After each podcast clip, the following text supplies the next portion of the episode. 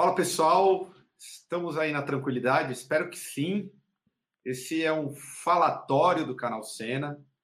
Eu já devo convidá-los a se inscrever no canal, para quem não está inscrito. Ser um apoiador também, que é importante, então tem na descrição o apoio pelo Apoia-se, pelo YouTube ou até pelo PicPay. E também seguir o Cena nas redes sociais, que é algo importante. Apesar de ser, serem plataformas desgraçadas, que não apoiam em absolutamente nada o pessoal que faz conteúdo independente, é, a gente depende delas, porque se a gente for para um bagulho do Linux, nenhum desgraçado igual você vai. Então a gente tem que continuar aqui até um dia a gente conseguir dominar essas merdas e tomar tudo isso da mão desses arrombados. E hoje nós estamos aqui nesse falatório para discutir política, religião e música. E metal, né? Porque tem gente que não gosta de falar disso aí, não. Inclusive, deve ter um clickbait aqui que vocês caíram para não discutir, mas que a gente discute sim. E vai discutir a sério. Eu recebi o Vitor. Fala aí, Vitor do Surra, nosso companheiro aqui, camarada. Tranquilidade, Vitor? Tranquilo. Bom dia, boa tarde e boa noite aí a todos. É, eu gosto do bom dia, boa tarde, boa noite, porque dá um tom aí de amplitude quase uma Fátima Bernardes do rolê. E para ajudar eu e o Vitor aqui no papo, para discutir a sério esse tema, eu convidei o Glauber, do canal Filosofia Vermelha, um dos melhores canais aí do YouTube, para você que gosta, que, que não gosta de ler coisa difícil, o Glauber dá uma tremenda força. Tranquilo, Glauber, como que você está aí na Alemanha? Tranquilaço, Caio, é, Victor. É, agradeço muito o convite aqui é, e vamos aí discutir esses temas. Né? São temas muito interessantes e, como a gente veio da filosofia, né? para nós não há nada que não seja discutível, nada. Tudo se discute na filosofia, tudo se critica. Né? Então vamos lá, vamos debater esse tema aí que muito nos interessa. É, o Glauber, inclusive, que você saiu de quando aqui mesmo, daqui do Brasil, Glauber? Eu saí no décimo dia do governo Bolsonaro. Décimo dia. Você, a, a, você tocava numa banda de death metal. É, é, eu infelizmente, quando eu me mudei aqui para a Alemanha, eu tive que sair da banda, né? A gente. A, a banda continua ainda sem mim, como uma nova formação, é a banda Morbid Prophecy. É uma banda de black death melódico, né? A gente. Uhum uh, se inspiravam muito no Holding Christ, inclusive a gente até tocava né, ao vivo algumas músicas do Holding Christ e também do Amon Amarte, então é uma leva mais nesse sentido. Inclusive nosso material está aí no YouTube, né, só buscar ali é, Morbid Prophecy, e eu era vocalista e também baixista. E aí, aproveitando esse gancho do Morbid Prophecy, é possível discutir a política dentro do, do som pesado, Glauber? Principalmente o death metal, cara. Death black, mano. Mesmo que de forma superficial. Não, absolutamente é possível, né? É, isso porque existe uma relação muito é, estreita entre as questões que se discutem, que se falam né, nas letras do metal, e a questão política. É, eu gosto muito de é, esclarecer a questão fazendo referência aos, aos filósofos gregos. É, veja só que interessante, o, o, Platão ele tem uma obra chamada A República, e nessa obra ele descreve um estado ideal, faz uma discussão sobre como que a sociedade deveria ser organizada. É talvez a principal obra do Platão. E tem um determinado momento lá que ele vai falar sobre como que os guerreiros eles devem ser educados. E no meio dessa discussão ele fala sobre a questão da música. Ele fala o seguinte: olha, a gente não pode é, criar guerreiros, né? Permitir que os nossos guerreiros, aqueles que defendem a nossa república, o nosso Estado, que eles ouçam determinados tipos de música que são, por exemplo, é, compostos na, na escala dórica. Né? Aí eles vão discutindo lá, é super interessante. Às vezes, quem não é da música, né, que não conhece teoria musical, é, passa batido nessa questão, mas ele fala que para educar os guerreiros, é, você tem que fazer músicas, por exemplo, na escala frígia. E o que é interessante é que a escala frígia é uma das escalas mais usadas para fazer metal. É uma escala muito boa, né? Quem conhece um pouco de teoria musical vai identificar, quem não conhece depois procura. E, e isso é uma coisa que já está em Platão, né? Que esse modo grego, essa escala frígia, é a música adequada para guerreiros. Isso mostra então que existe uma relação entre o caráter e, ao mesmo tempo, entre o tipo de música que se ouve. Né? Então não é isso que qualquer pessoa, né, de qualquer personalidade, ouve qualquer música. Então esse é o primeiro ponto, né, a questão entre o caráter e o tipo de música. Né? Uma coisa que Platão já havia abordado. Outra questão que também vem dos gregos, né, o Aristóteles fala, é a relação intrínseca entre a moral e a política. Né? Não tem como desvincular ética e política, né? porque uma ética ela diz respeito à ação das pessoas, à relação das pessoas umas com as outras. Né? E isso é muito junto em Aristóteles. E o que, que isso tem a ver com metal? Tem a ver que as letras do metal, principalmente do death metal, são letras que tocam principalmente nas questões da moral. São letras extremamente transgressoras. Né? Então, quando você pega, por exemplo, uma banda que eu adoro, que é o Decide, e o cara tá metendo pau na religião, então você pega, por exemplo, o Belfegor, né, que é, as letras dos caras são um extremo, assim, né, de, de crítica à religião, né, da, da, blasfêmia, do profano. Né, o que, que quer dizer essa moral que esses caras defendem, né, nessas letras? Será que a gente tem como dizer que é uma moral apolítica? É óbvio que não, porque não tem como a gente desvincular, dizer que você tem uma postura moral em relação à sociedade e que daí não vai decorrer uma posição política.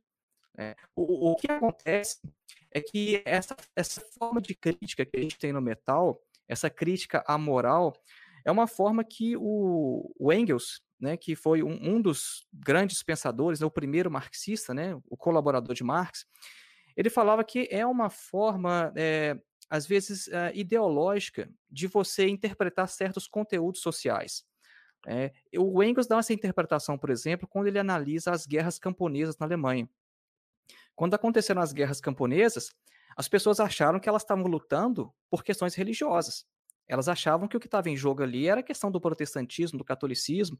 E o Engels fala o seguinte: olha, a questão de fundo ali não, é meramente religião, a questão de fundo mesmo são as questões políticas, sociais, só que isso aparece na consciência como se fosse uma questão religiosa, uma questão moral. Então, a partir desse aporte teórico né, que o Engels nos dá, a partir desse é, do, do, do, chamado materialismo histórico, a gente consegue entender que quando a gente tem essas disputas no campo religioso, essas disputas no campo moral, elas são, na verdade, uma forma de expressão né, de conteúdos ali mais latentes, de conteúdos subjacentes que dizem respeito à questão é, política, né, a questão do, do, combate ali entre as classes sociais, né, num determinado modo de produção. Então, obviamente, né, essa interpretação que eu faço, o que, que quer dizer Satanás, né, o Satã que aparece no death metal? Será que as bandas são todas de fato mesmo satanistas? Não, as bandas estão falando de Satã porque elas querem transgredir, porque elas querem atacar os valores vigentes da sociedade. Esse é o objetivo. Não é porque eles são religiosos, né? Se você for na casa dos caras, eles têm lá uma imagem do Baphomet e eles fazem é, culto né, ao Baphomet. É óbvio que não. É, é muito claro que a questão ela é sempre social. Agora, se você critica a moral, né, se você está contra a moral estabelecida, é porque você também está contra o sistema político, o sistema econômico que dá origem àquela moral. E é daí que vem a contradição, às vezes, né, é, do cara ser é, headbanger, né, do cara professar nas músicas esse tipo de atitude transgressora, mas falar que politicamente é conservador. Aí que não dá, aí que está a contradição, porque a política ela decorre da ética e não tem como misturar. Excelente exposição. Eu já fiquei aqui maluco de, olha, é, é, é, contemplado. Eu gosto de dizer isso. E para quem está organizado em meios políticos, os três aqui estão. Me sinto contemplado pelo camarada Glauber aí. E o, o Vitor, você, você vem de uma de uma banda que é o Surra, que é uma banda que já ataca o social, abandona um pouco esse lado mais do metal, em que tem um aspecto uh, de um ataque com bases mora mais moral, mas que tem um vínculo literal baseado no social, como o próprio Glauber acabou de colocar. Como que você enxerga do tipo assim, você é uma banda de trashcore que já vem com essa pegada mais assertiva do, do, do ponto de vista social. é, no momento de extrema polarização, é, Surra toma muita pancada, é o que divide muita bola dentro desse novo momento? É, eu acho que desde o. Quando a gente começou era pior, né? Tipo, quando a gente começou a falar desse tipo de coisa, que foi mais lá para 2013, 2014, já, a discussão política no Brasil já estava né, começando a, a dar um gás assim, mas ainda muita gente olhava para a gente falando: Meu, vocês estão falando disso? Vai tocar um som.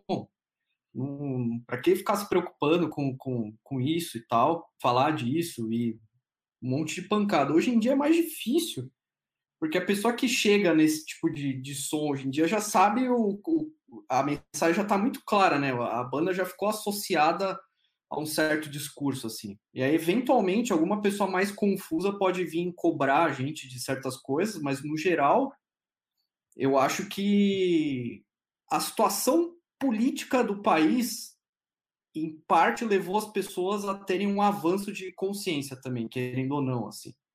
De ver, tipo, o que aconteceu em 2013, aí todo o movimento político, a eleição da Dilma ao Aécio, e aí o golpe que veio depois, e Lula preso, e não sei o quê. Acho que a pessoa que tem uma mente minimamente progressista e, e acompanhou todo esse processo, ela teve um, ela teve um aprendizado, né?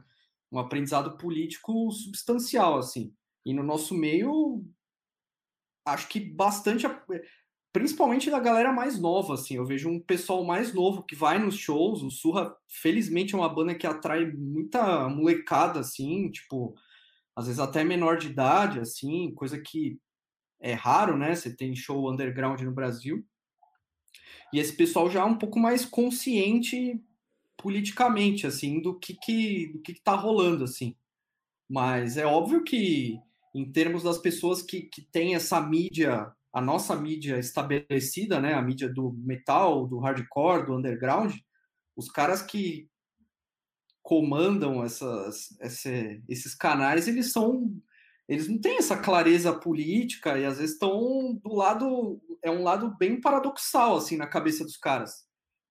Então a gente acaba sendo rejeitado por esse por esse setor, né?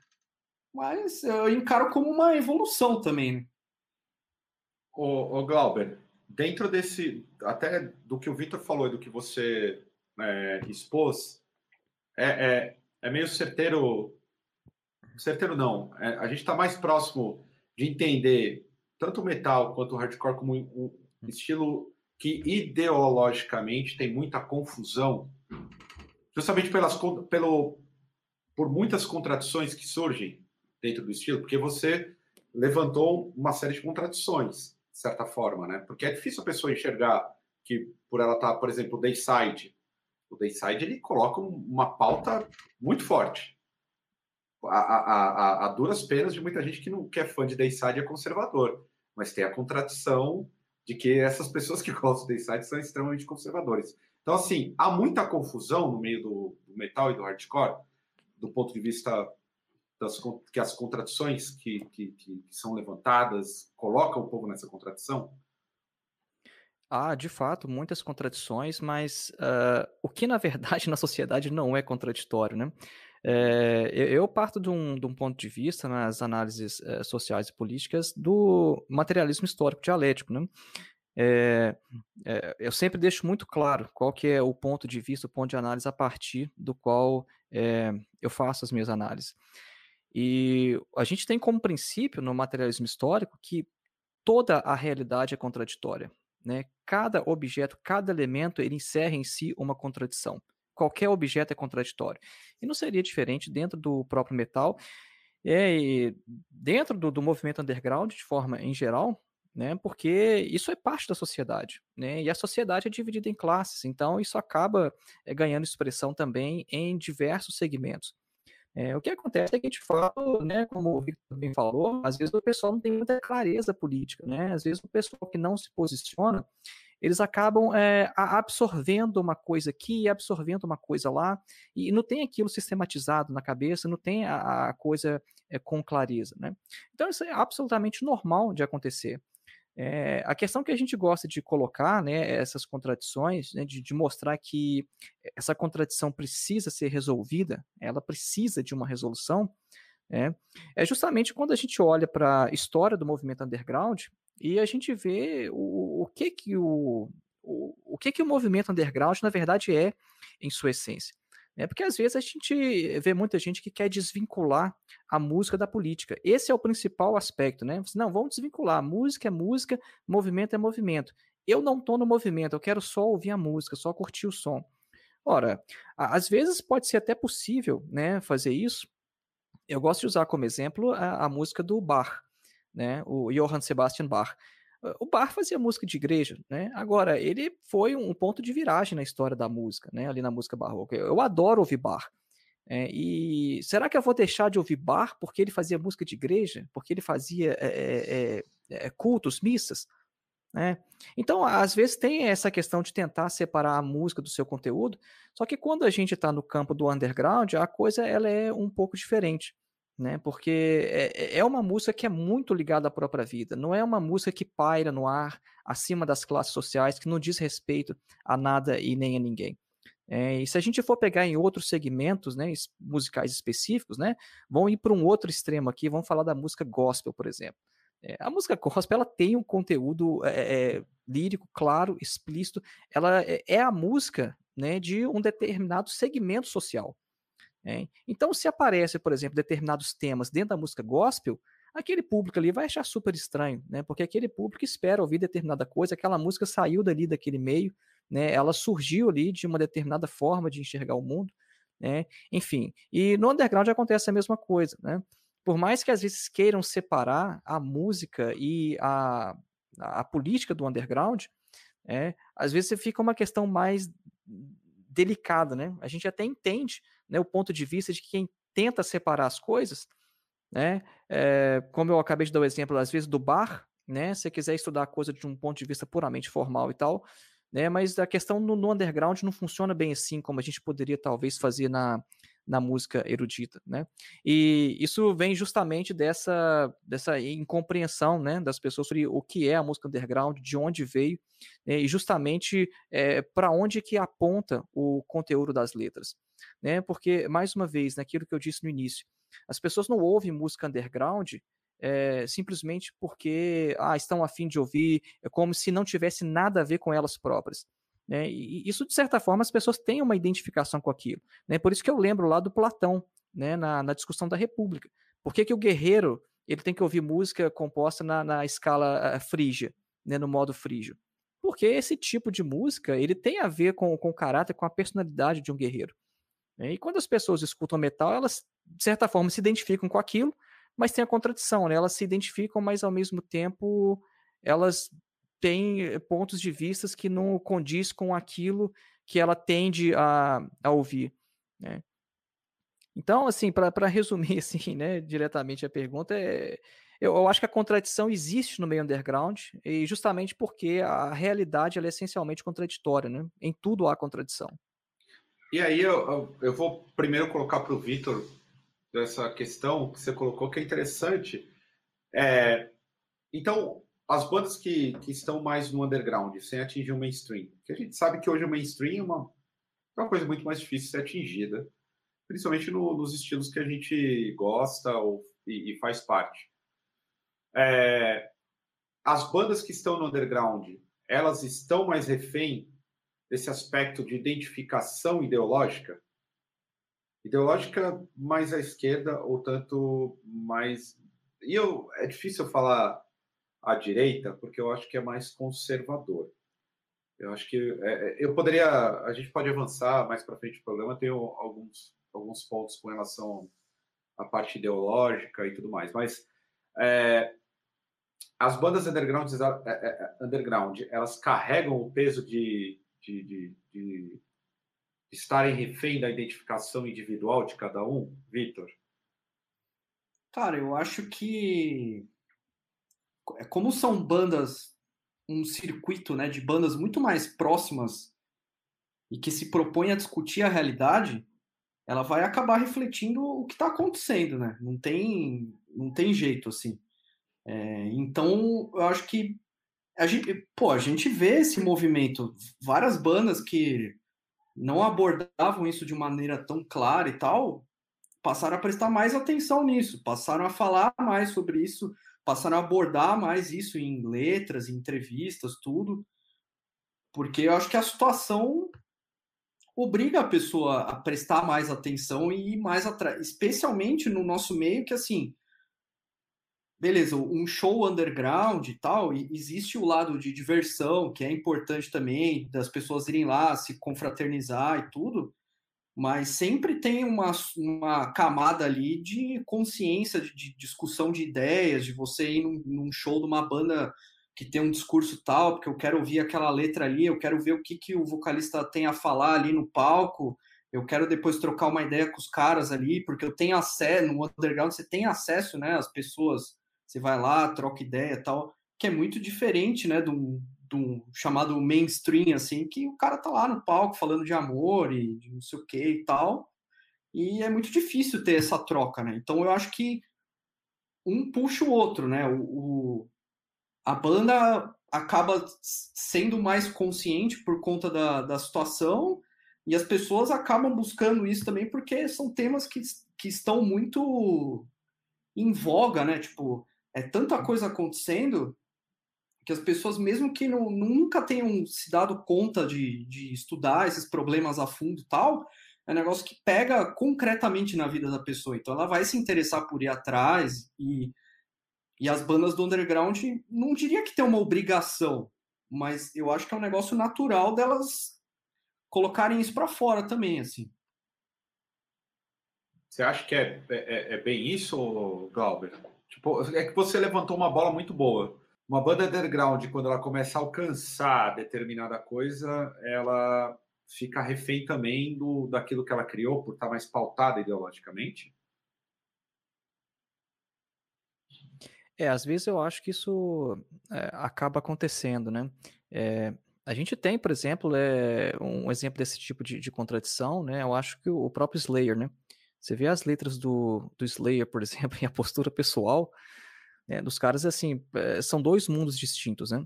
É, e, e, às vezes a gente tem que tentar fazer as coisas dentro das possibilidades, né?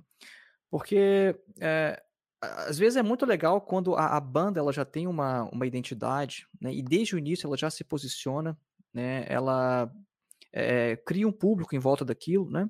Ela constrói o seu público desde o início daquela forma.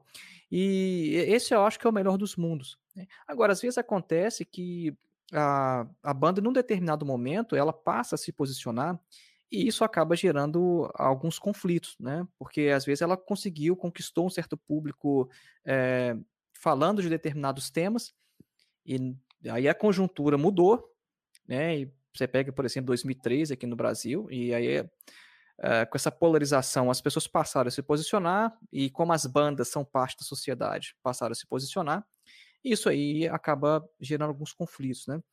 E às vezes não, não, é sempre assim tão simples, né, de uma banda se posicionar, porque uma banda às vezes é formada por vários membros e às vezes nem todos os membros é, têm a mesma posição política ou têm o mesmo grau né, de, de, de convicção né? Esse é o caso com a gente lá no, no Morbid Prophecy, né? Assim, é, é que era, né? Até eu, eu estar na banda, né?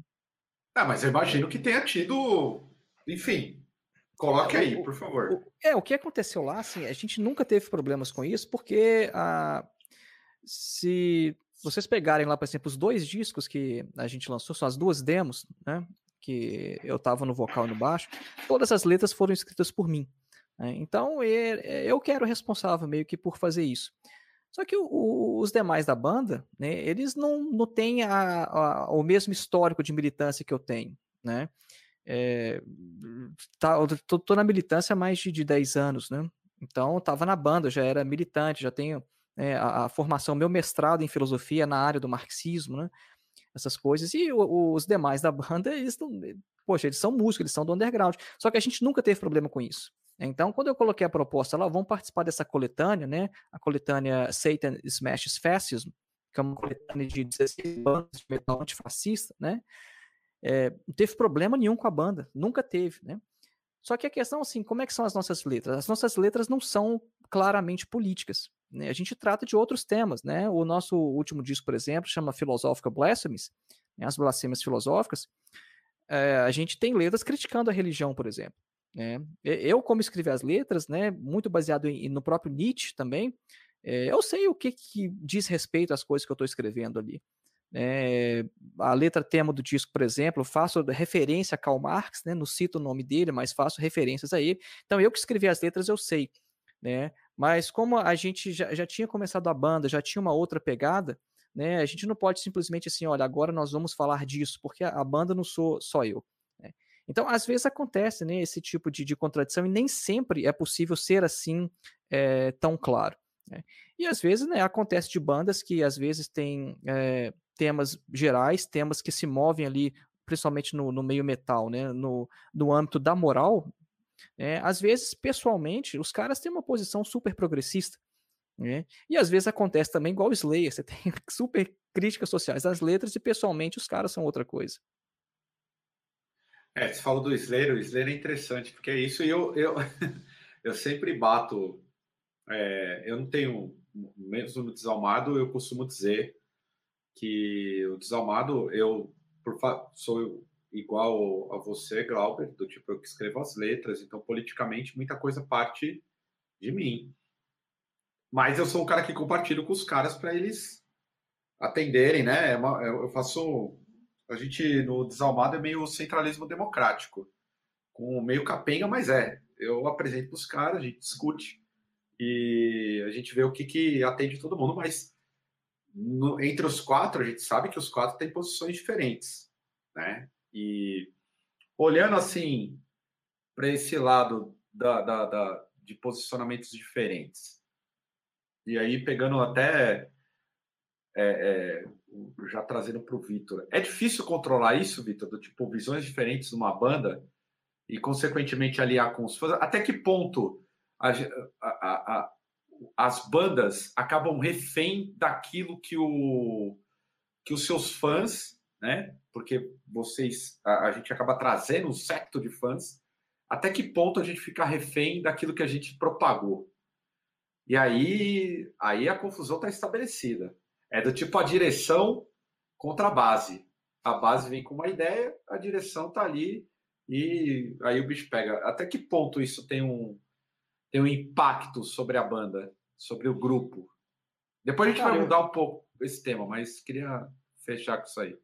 Eu acho que no Sul a gente tem uma, uma vantagem que é assim, quando a gente começou a se politizar mais, a gente fez isso juntos por um interesse em conjunto da, da banda de buscar mais informação, de ir atrás de informação de marxismo e tudo. Então, muitas das ideias que a gente acabou formando foi de discussões entre nós mesmos, assim, e refletir refletindo sobre aquilo que a gente queria passar de, de mensagem, e aí a nossa consciência foi evoluindo junto, que eu creio que é um negócio raro, né? Porque a gente era mais jovem tal, eu, quando você faz a banda mais velha, todo mundo já tá com a cabeça ali mais, né? Formado e tal. Mas eu acho que, assim, às vezes as bandas, as, as pessoas que curtem as bandas têm uma ideia um pouco é, fantasiosa em relação ao que a gente propõe ali, porque, assim, sendo bem sincero, a gente é banda, a gente faz música e tal. A, a revolução não vai vir a partir de uma música, a gente vai tocar a música e o pessoal vai acordar, sair da cama, pegar um rifle não é isso, né? Pode ajudar na, na tomada de consciência de uma pessoa ou outra, o cara ouvir e falar, pô, interessante e tal, mas assim, não vai ser a música que a banda e tal que vai fazer uma revolução, né? É algo muito maior que isso, é um, sabe? E eu acho que às vezes as pessoas têm uma certa ilusão de que não estou dizendo que não vai mudar nada, que não serve de nada falar as coisas nas músicas, mas assim, é, é uma importância às vezes superestimada, assim, sendo que é, acho que ainda não existe um entendimento completo de todo o caminho que tem que se fazer, de, de sabe, dos meios. Porque, querendo ou não, na música você, não, você coloca enunciados ali. Você, pô, você vai fazer uma música ali com uma teoria marxista. Assim, é difícil, né? É um negócio denso. Pô, você tem que estudar, ver, ler livro, ver palestra, tudo pô, você tem que ser um baita do escritor para você conseguir condensar um, uma puta ideia assim numa música. Num, é, então a gente querendo ou não joga enunciados ali e às vezes isso também pode ser mal interpretado, a pessoa não entende direito, porque também não é, é assim, ainda hoje eu acho mais fácil que tem YouTube. Pô, você digita aí marxismo no YouTube, você vai achar um milhão de vídeos de palestras e pessoas explicando tal quando eu comecei a me interessar por política, era tipo, sei lá, você procurar blog na internet, ou ir numa biblioteca, pegar um livro lá tal. Querendo ou não, é um, é um assunto que demanda, né, a pessoa estudar, ir atrás e tal. E, pô, entendo totalmente quem às vezes faz confusão com os temas, e eu acho que o, o que eu acho que é negativo não é a pessoa, às vezes, é, cobrar a, a, banda de alguma coisa. É a forma como se dá o diálogo, assim. Tipo, porque, querendo ou não, no, no, nesse meio underground, especialmente das pessoas que se posicionam claramente mais à esquerda, a gente tá, tá junto nessa. A gente teria que dialogar e se organizar para tentar fazer alguma coisa de melhor, não ficar um dando porrada no outro e apontando o dedo, que isso não vai resultar em nada. Né? Ô, Clauber, uma vez eu estava fazendo. Tem um programa do Senna, o Ao Vivo, que é o carro-chefe, que eu estava entrevistando uma banda que é bem também alinhada politicamente, mas os caras são mais anarquistas, é, o Rastilho. E aí, uma pergunta que eu fiz, o Cuca, que é o baixista, ele disse assim: a banda tem um limite da militância. E aí eu fiquei com aquilo na cabeça. É verdade, tem um limite. A gente sabe, a gente que é organizado em partidos, ou, enfim, é organizado em alguns espaços da esquerda, a gente sabe que tem um limite. Uma banda, ela consegue ser um expoente de militância? Qual que é o limite de uma banda de rock? Ou qualquer banda, qualquer artista? Tem um limite para o artista para ele ser militante? Eu acho que é, pode haver vários limites, né? É, Alguns a gente já comentou aqui sobre eles, né? Que às vezes pode ser a própria é, base de fãs, né? Pode ser que às vezes é, durante a sua carreira a banda mude de posição política ou queira se radicalizar e aí ela, poxa, às vezes fica naquela situação, eu vou trair a, é, esse público que nos trouxe né, até onde a gente está. Isso seria uma forma. Agora, a outra poderia ser também a, a própria forma musical, né? É, é claro, às vezes eu, eu, eu não tenho problema né, em dizer que o, o metal talvez seja o que o, o Theodor Adorno chamaria de indústria cultural. É, faz uma crítica muito forte a, a essa questão, e eu acho que não tem problema.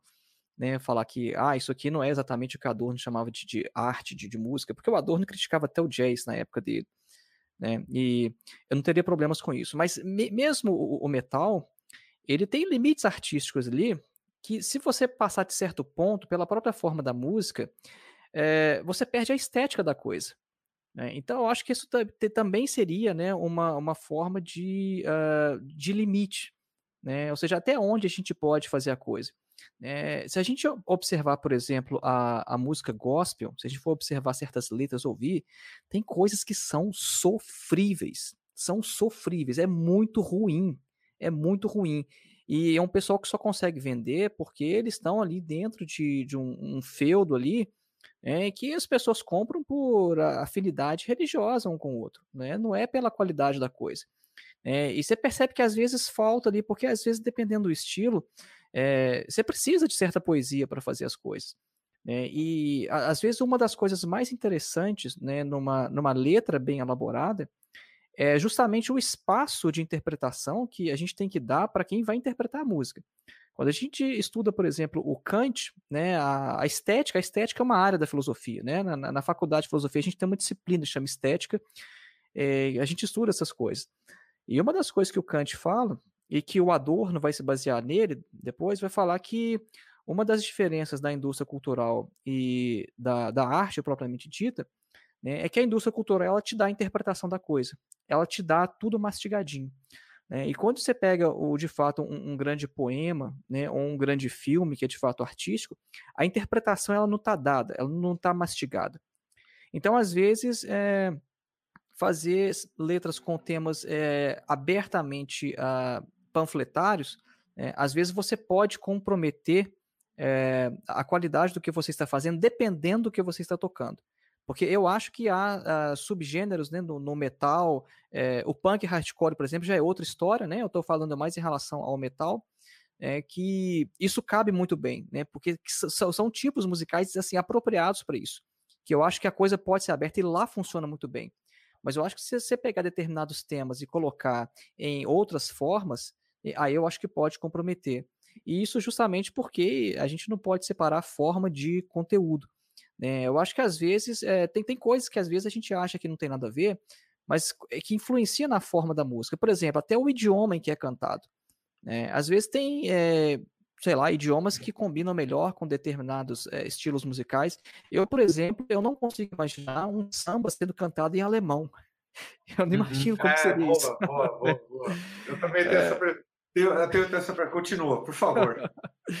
é, então são coisas que, que influenciam. Por que, que às vezes, não sei, uh, muitas bandas optam por cantar às vezes uh, metal em inglês? É, é possível fazer metal em outros idiomas, né? A gente tem exemplos, claro, disso. A gente tem ótimas bandas que fazem em português, é, ótimas bandas que fazem em alemão. A gente tem até o Rotten Christ que canta em grego às vezes. Tem bandas que cantam em norueguês. Né? A coisa pode ser feita, né? Mas às vezes se parece que às vezes se você não souber como muito bem fazer a coisa, né, parece que sai do eixo, parece que, que soa estranho. Então até o idioma que se canta é uma das coisas e às vezes a forma das letras, né, o, os conteúdos. Né? Às vezes voltando no exemplo da, da música gospel, às vezes é, tem música que tem uh, são assim, tem, tem aquela batida extremamente uh, calma, às vezes romântica, assim, lembra até aquelas coisas meio pop, Simply Red, e a letra tá falando de ele morreu na cruz e o sangue jorrou, só, só as letras assim, não combina com a coisa, bicho, não combina, artisticamente não combina. É, é ruim, é ruim sabe? Eu acho que isso pode ser uma outra forma de limitação, né? De às vezes a gente é, falar sobre política na música. Eu acho que às vezes a limitação estética, né? Depende de como é feito, de qual estilo que é feito. Você me lembrou de um. Eu gosto, não sei se você conhece, você ouve. Imagino que você ou, ouça outros estilos, mas eu gosto muito de facção central no rap. E eu acho bizarro o facção central em algumas letras que do, o facção central é o Doom Metal, é o Funeral Doom do rap. É, são coisas catastróficas da realidade brasileira. do tipo, em alguns momentos o cara canta Pomba Morta, bicho, que é nem no show do Neuroses, no pior dia de depressão que você esteja, você consegue imaginar aquilo, cara. E é do tipo o cara cantando. E, é, e aí, do tipo, é, você falou de sonoridade, né? E aí eu vou colocar aqui para os dois, a sonoridade. É, em termos sonoros, de evolução musical, a gente tem um estilo também, a, a, gente é parte do estilo. Eu sempre norteio entre o metal e o hardcore, porque é o que compreende é, mais o underground. Mas o, o, o, metal e o hardcore, em, em termos de sonoridade, fugindo um pouco da, da estética, também é, é, algo bem conservador? É algo exclusivo nosso ou é generalizado? Porque eu citei o rap e, e citei o rap conservador, porque o facção central não evoluiu, de certa forma, em termos sonoros. É, é, é, nós somos conservadores em termos sonoros? Cara, eu acho que todo gênero que já está pré-estabelecido há muito tempo acaba rolando isso, né? No próprio rap, né? Não tem um pessoal que fala, não, o hip hop de verdade é aquele dos anos 90 e tal. E aí qualquer coisa feita depois disso é ruim. No metal e no hardcore também existe isso, né? Pessoas que só conseguem ouvir aquele heavy metal ali. É... Não pode sair muito daquele lance New Wave of British Heavy Metal ou o Venom do começo, tal, se foge disso, já é moderno e é uma bosta. Mas assim, eu acho que é um. É, pelo fato de um estilo que está estabelecido há tanto tempo que dá espaço para isso também. Tipo, assim como às vezes acontece de um, um nicho, né, uma cena muito voltada para si, é, fica, por exemplo, o que, o que surgiu da cena lá daqueles stoner rock, stoner metal que teve nos anos 2000 e tal.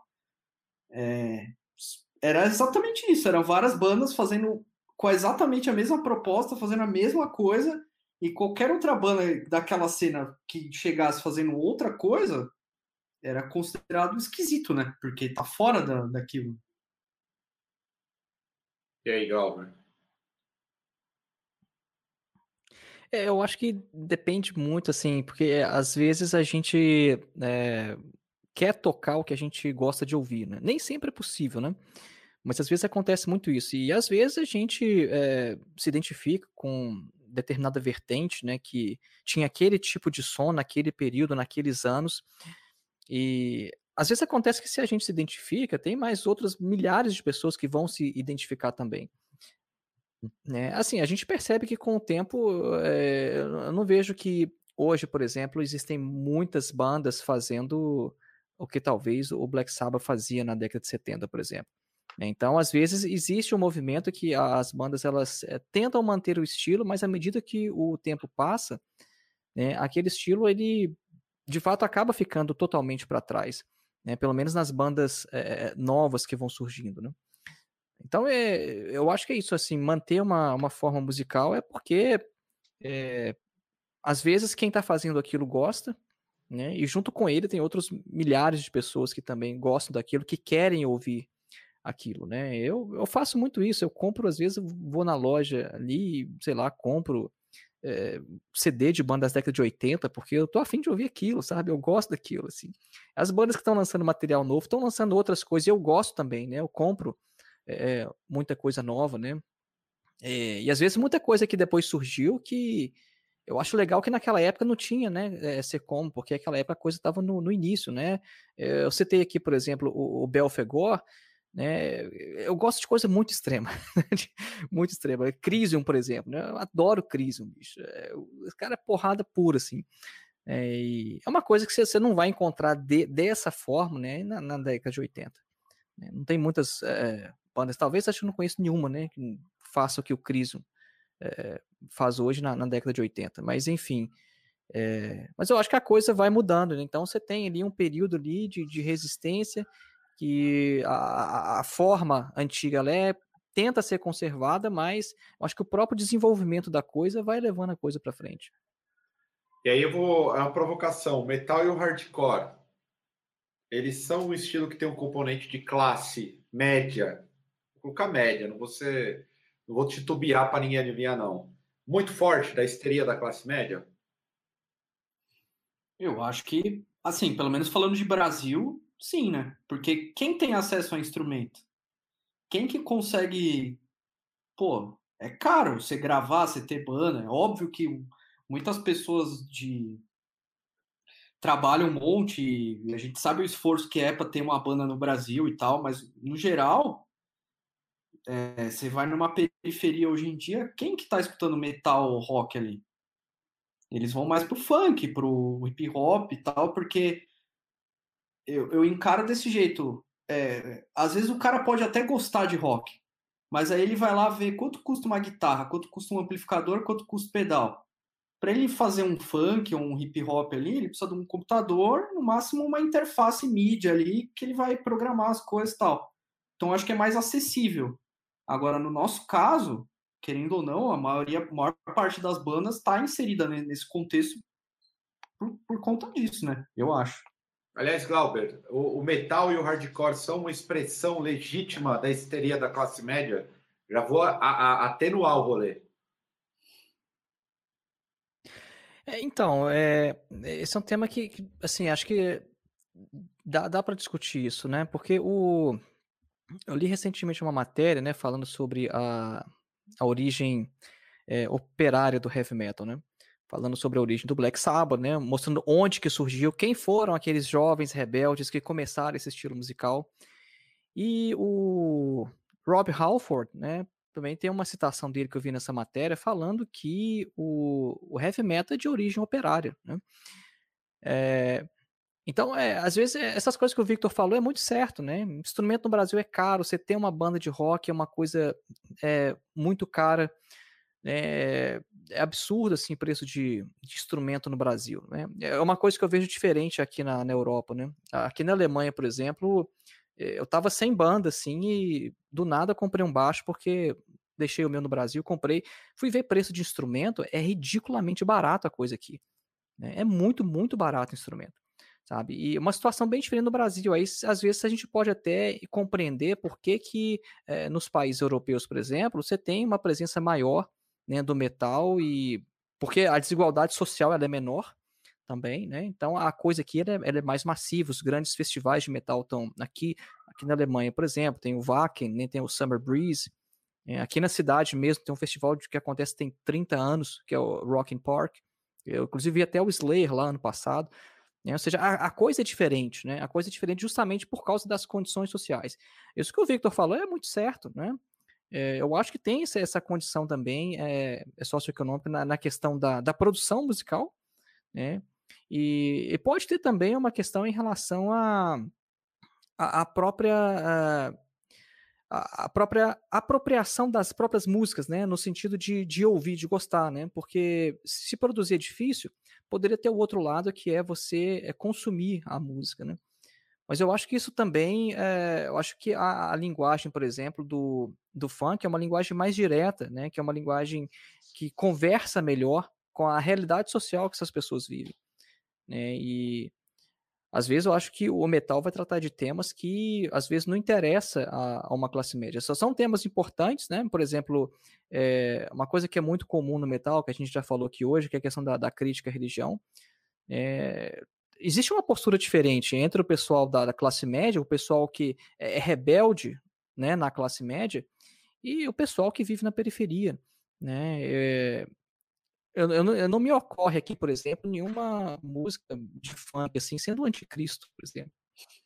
É. O pessoal sempre. incrível. Eu tenho uma, tem uma figura que poderia, que era, poderia, poderia estar aqui com a gente, mas continua aí, Glauber, desculpa. É, é mas é, é isso, assim, né? Eu acho que, que de fato, eu acho que uh, o, o conteúdo das letras, eu acho que, que cativa, eu acho que é, a, as pessoas, elas, no, no, funk, por exemplo, elas conseguem entender o que está sendo cantado e o conteúdo dessas letras é, fala mais com elas, né? Às vezes, se você pegar, por exemplo, é, música metal, muitas bandas cantam em inglês e mesmo às vezes as que cantam em português cantam com vocal gutural que você não entende nada, né? Se você não estiver lendo as letras no encarte, né? Então, às vezes eu acho que tem esse outro aspecto também. E aí, pensando em tudo, tudo isso, assim, é, é possível descartar, é, é, dividir, digamos assim, separar o, o artista do posicionamento político do artista do que ele produz? Essa é uma questão que eu, particularmente, já apareci pelo menos em três espaços falando que são coisas que a gente tem que distinguir um pouco. Até o Glauber colocou logo no começo. É, não dá para colocar todos os contextos de forma literal. E no metal a gente teve, no, no, vamos supor assim, as pessoas mais próximas. Uh, uh, o nosso campo ficou muito decepcionado tanto com o Tom Araya quanto também com o, Fili, o, o, o Fio Anselmo. Muita gente ficou decepcionada por conta das, de algumas posturas destes senhores. Eu sempre coloco do tipo, olha, não dá para menosprezar o, a obra de nenhum dos dois. Eu sou do tipo uma das pessoas que mais fala sobre isso. Não dá para você desmembrar. Tem um problema aí que é uma decepção é, política. Eu, por exemplo, se eu for me decepcionar politicamente com qualquer artista, desculpa. Aí eu vou ficar com, sei lá, Vou ficar com a banda do, do, do, colega o Henrique Arias lá do PCO, Revolução Permanente, que não é nem tão, tão boa. E aí eu vou ficar do tipo preso na dele, entendeu? Do tipo, tem uma série de problemas. E aí, como que vocês veem isso? É, dá para desmembrar essa, essa questão? Preservar a obra, independente da, da, da postura política dessa, das figuras que a gente admira? Cara, eu, eu acho que sim. É... Eu vi um negócio recente que tem a ver com isso, assim, que é, tinha um pessoal criticando o Charles Darwin, o, que, que estabeleceu lá a teoria da evolução das espécies e tal, porque ele teria sido racista em algum texto que ele escreveu, alguma coisa do tipo assim. Mas assim, você vai descartar toda a teoria do Darwin porque ideologicamente ele falou alguma besteira ou ele tinha algum lado, tipo, eu encaro como assim, o cara deu uma contribuição para a ciência geral da humanidade, independentemente do que ele achava ou não. E eu acho que com a banda é, é meio que isso, assim, tipo, eu, eu, entendo o fã de Slayer que fica puto, porque o Tom Araya é maluco e cristão e apoia o Trump e tudo, mas assim, vai dizer que Slayer é ruim? Vai falar que o Raining Blood é uma bosta, é um disco horrível? Não, né?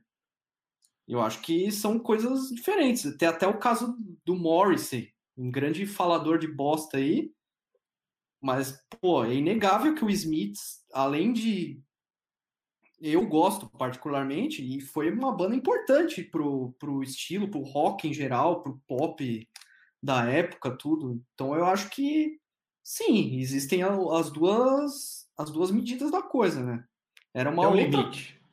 É, eu acho que se a pessoa é um político profissional, o cara além de ter a banda, ele ele é dirigente de um partido e tal, aí beleza, você vai cobrar as posições políticas do cara. Agora, o, é, se o cara está propondo ali a, a, fazer a música, eu não.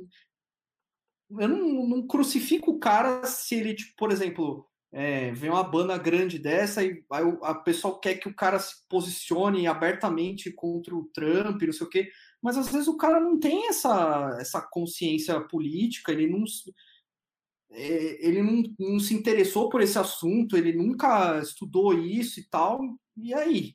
Você vai descartar toda a obra do cara, falar, não, isso aqui não vale, porque ele não pensa exatamente igual eu penso sobre essa questão. Eu acho complicado. É, Glauber, você citou o gospel, eu achei uma ótima referência. O que, que você tem a dizer desse? É possível a gente desmembrar um pouco ou é muito difícil e vamos descartar aquele que não não está, digamos assim, e que não atende às nossas expectativas individuais. É, é, vamos descartar a obra desse sujeito. Como que você vê isso? Principalmente no campo da filosofia. Você citou Nietzsche. Eu já fui um cara que leu muito Nietzsche e eu hoje sou um crítico do Nietzsche. Mas tem uma tem um tem algumas é, é eu sou admirador foi meu professor o, o Mascaro e ele fala que o Nietzsche ele encontrou um continente, mas não soube lidar com o continente. E eu acho que o Nietzsche tem as suas contribuições. Quando eu cito Nietzsche, principalmente no nosso meio, eu tomo pau. Vai falar assim, não, é um reacionário. É, é tipo o Nelson Rodrigues no futebol. Eu que sou um cara de futebol, adoro é, a, a leitura sobre a literatura sobre o futebol e gosto muito dos textos de Nelson Rodrigues. E fala assim, é um reacionário, concordo. Eu concordo em gênero, número grau. E aí, como que você vê isso? É, é possível a gente desmembrar? É saudável? Não é saudável? Galera que fica confusa, como que você vê isso?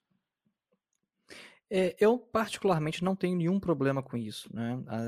Até mesmo por ter uma, uma formação né, como filósofo, eu não posso ter isso, eu não poderia né, dizer que eu tenho uma, de fato uma formação em filosofia se eu não conseguisse separar. Então, inclusive, você citou o nosso vídeo lá no canal. Né, é, eu fiz o vídeo né, falando, é, devo ler Nietzsche? E a minha resposta no vídeo foi sim, você deve ler Nietzsche.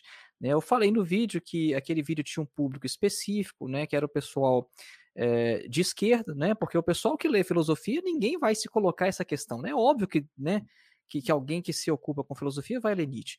Agora, às vezes o pessoal do campo da esquerda tem esse problema, né? Então, vou ler Nietzsche, porque Nietzsche é, tem autores que interpretam Nietzsche como reacionário. Ora, não interessa se ele é reacionário. Né? Se a gente está fazendo filosofia, a gente tem que ir para o campo da discussão, do debate. A mesma coisa Hannah Arendt. É, Hannah Arendt, já li livros dela que eu achei fantásticos, né? É, por exemplo, o Eichmann, em Jerusalém, é, falou bobagem com o negócio do totalitarismo, né? Falou, falou muita bobagem, né? É muito, ela é referência, né, para os conservadores, mas ela tem obras muito boas, né? Tive um texto dela, por exemplo, que eu tive que ler várias vezes, porque é o que caiu na prova para eu entrar no mestrado. Texto fantástico dela, né, sobre filosofia e política, né? É uma grande pensadora. Vou cancelar, né? No campo da filosofia, a coisa não funciona desse jeito. Não existe cancelamento em filosofia. Nem mesmo Heidegger, nazistão, né? É, estudei Heidegger na graduação, agora vou falar que eu vou cancelar, que eu não vou ler. Não, eu discordo. Eu critico né, do ponto de vista filosófico. Agora, cancelar, falar que eu não vou ler, que eu não vou compreender, Aí não.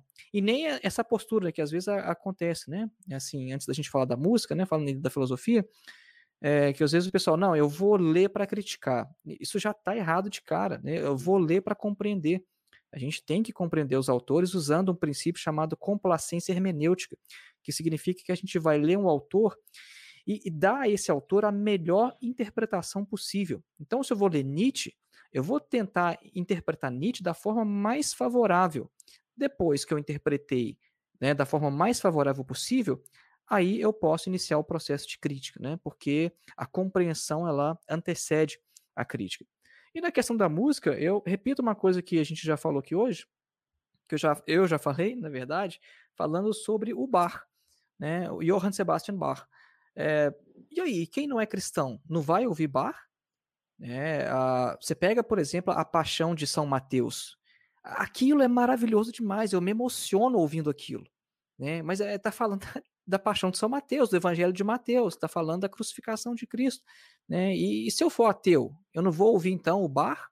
Né? A coisa não funciona desse jeito, né? É, o, o, problema que eu vejo nisso é que às vezes as pessoas é, elas é, esperam, né, que haja uma coerência entre, ou às vezes o que o cantor ele diz e o que ele faz.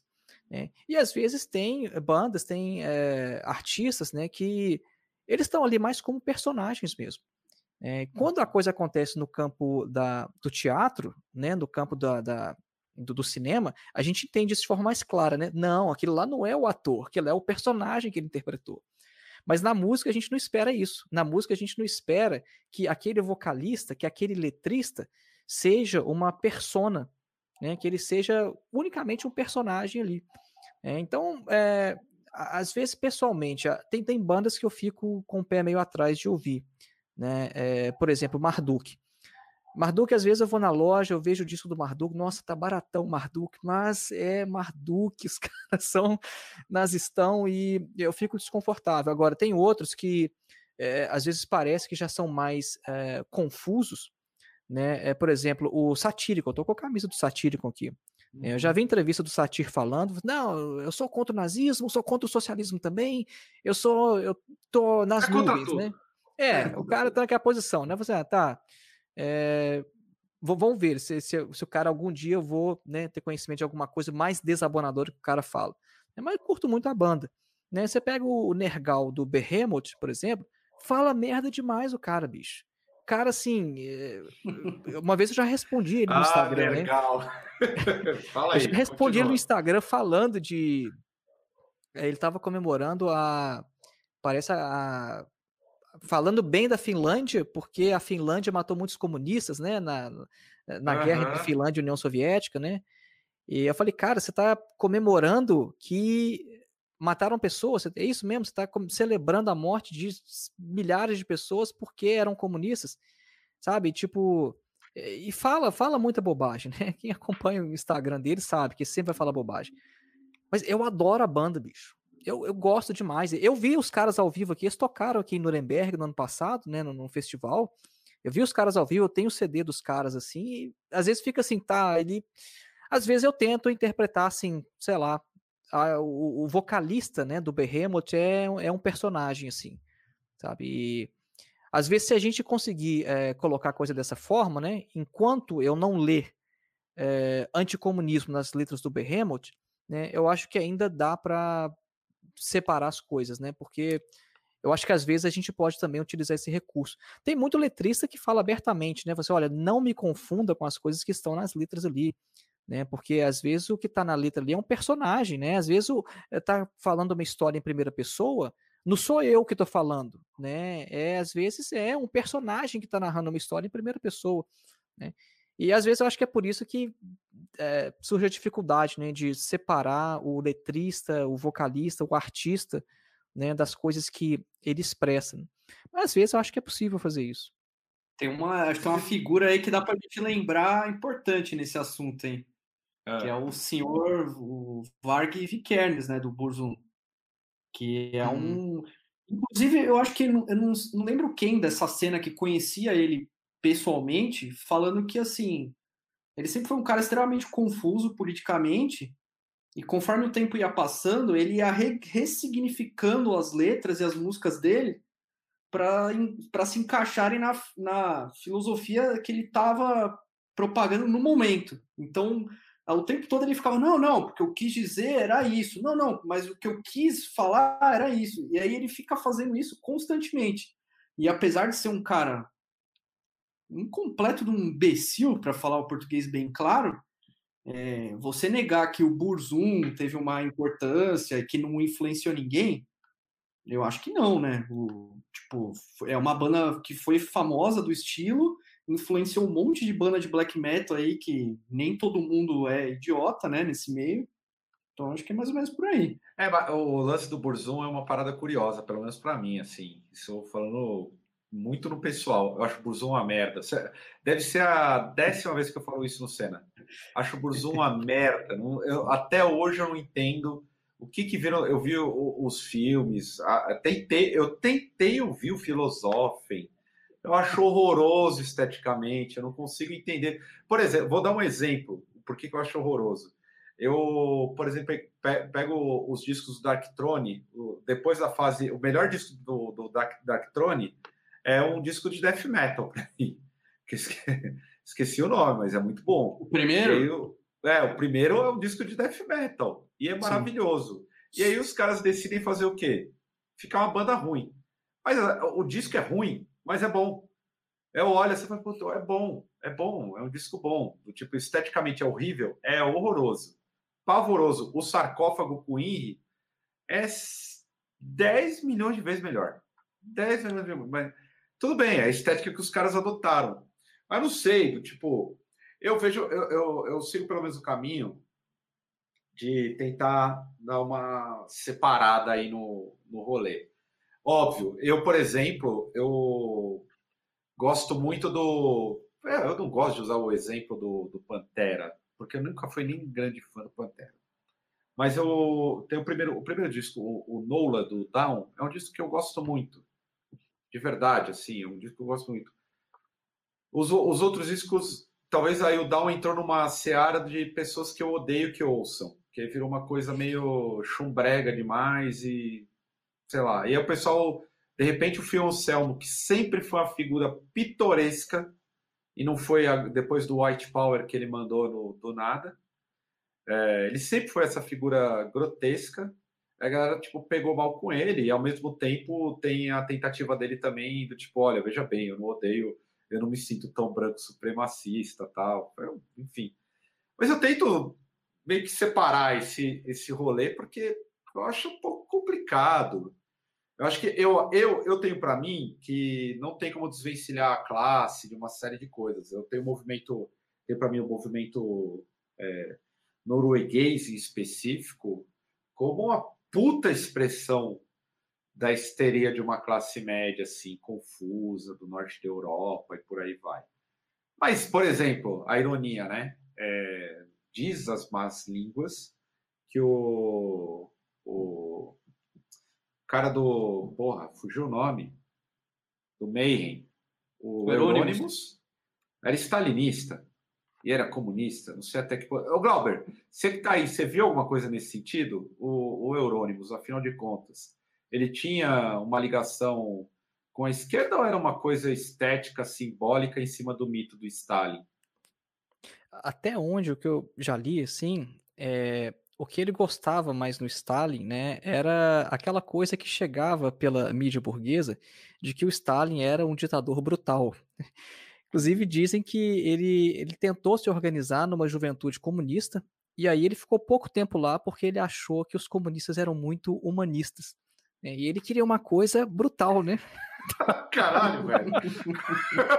Pô, aí é foda. O cara...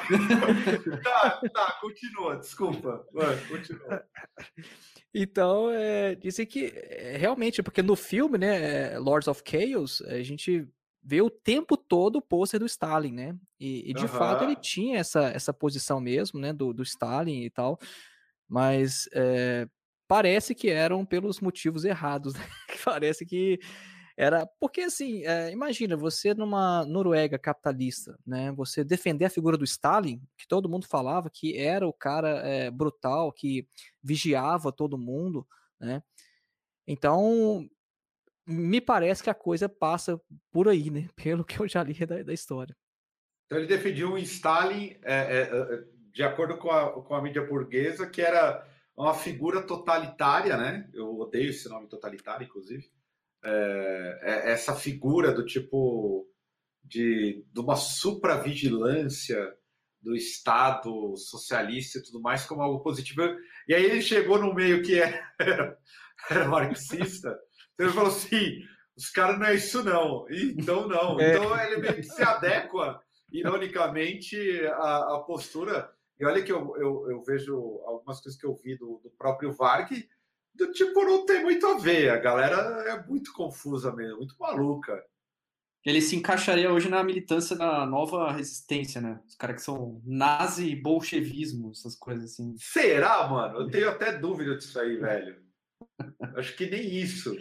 Nem isso. Eu acho que é, é, é de uma confusão que é, é bem, bem mas, é mas justamente esse é aquele cara lá é Dugin, Dungin, o nome do, do filósofo desses caras aí, é um negócio extremamente confuso. Ele mistura marxismo com religião, com coisa de, de nazismo. É muito confuso, assim. É que tem uma galera que eu costumo. Eu também sou parte de. de, de aqui a gente tem três pessoas que são organizadas em espaço de militância e a gente sabe que no nosso meio mesmo a gente vê umas confusões mil assim e, eu não quero nunca me, me, me, parecer um pouco mais marxista do que alguém, mas parece que tem uma confusão no meio que eu fico às vezes assustado. Olha assim e fala assim: nossa, mas é isso mesmo? Não, porque não, não é possível que vocês estão vendo o que eu estou vendo. E é, é interessante você colocar esse lance. Eu, eu puxei o Eurônimos, porque tem o um filme, tem todo aquele lance, o Stalin aparece pra caralho. A gente sabe que tem uma propaganda em torno do Stalin que é massiva, que é em si, muito em cima do mito do Stalin. Eu adoro os memes do Stalin, mas sei que tem muita coisa que é equivocada, que faz parte de um mito de um lado, do, a esquerda de um lado tentando abraçar. Eu já fui chamado de stalinista, eu dei risada, falei, pelo amor de Deus, gente, vocês estão viajando. O pessoal, tipo, pega o Stalin de um lado e do outro tem uma prática do anticomunismo assustador que é, é, é, é bizarro que voltou muito para o Brasil.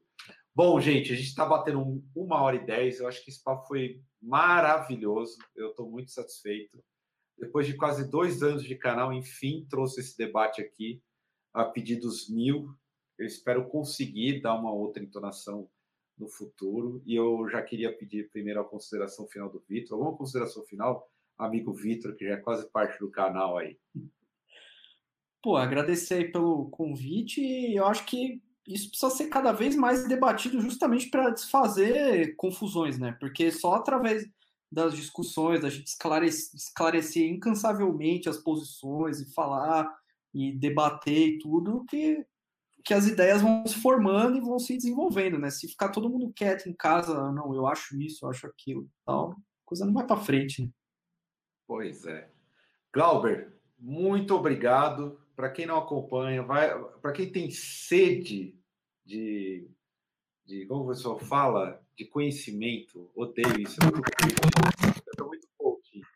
Sede de conhecimento, acompanha Filosofia Vermelha. Glauber, muito obrigado, de verdade, enriquecedor demais a sua participação aqui.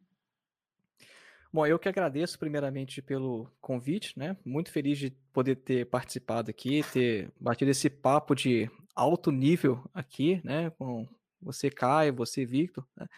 E eu acho que isso aí, eu acho que a gente tem que utilizar esse tipo de espaço aqui, como o canal Cena, como uma espécie de ágora virtual, né?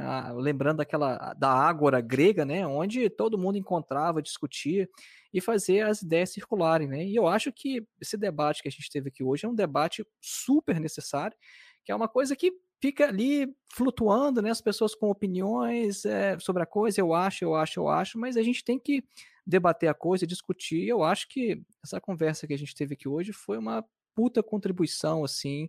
Eu acho que para essa discussão, né, no, nesse período que a gente está vivendo é, no mundo hoje, é, e o que a gente está passando hoje também na, na, cena metal, né, na cena metal, cena hardcore, né, no, enfim, no, no underground de forma geral.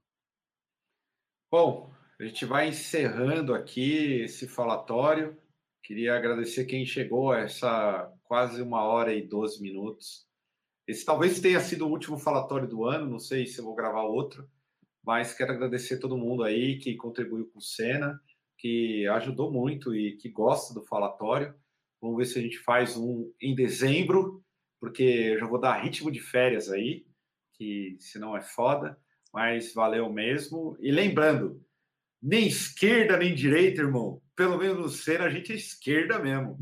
E a gente não, tem, não é nem skate, aqui é, é esquerda, mas a gente debate as questões à esquerda de forma séria e sem fantasia e sem é, mitologia. Então é isso, muito obrigado e até uma próxima. Valeu.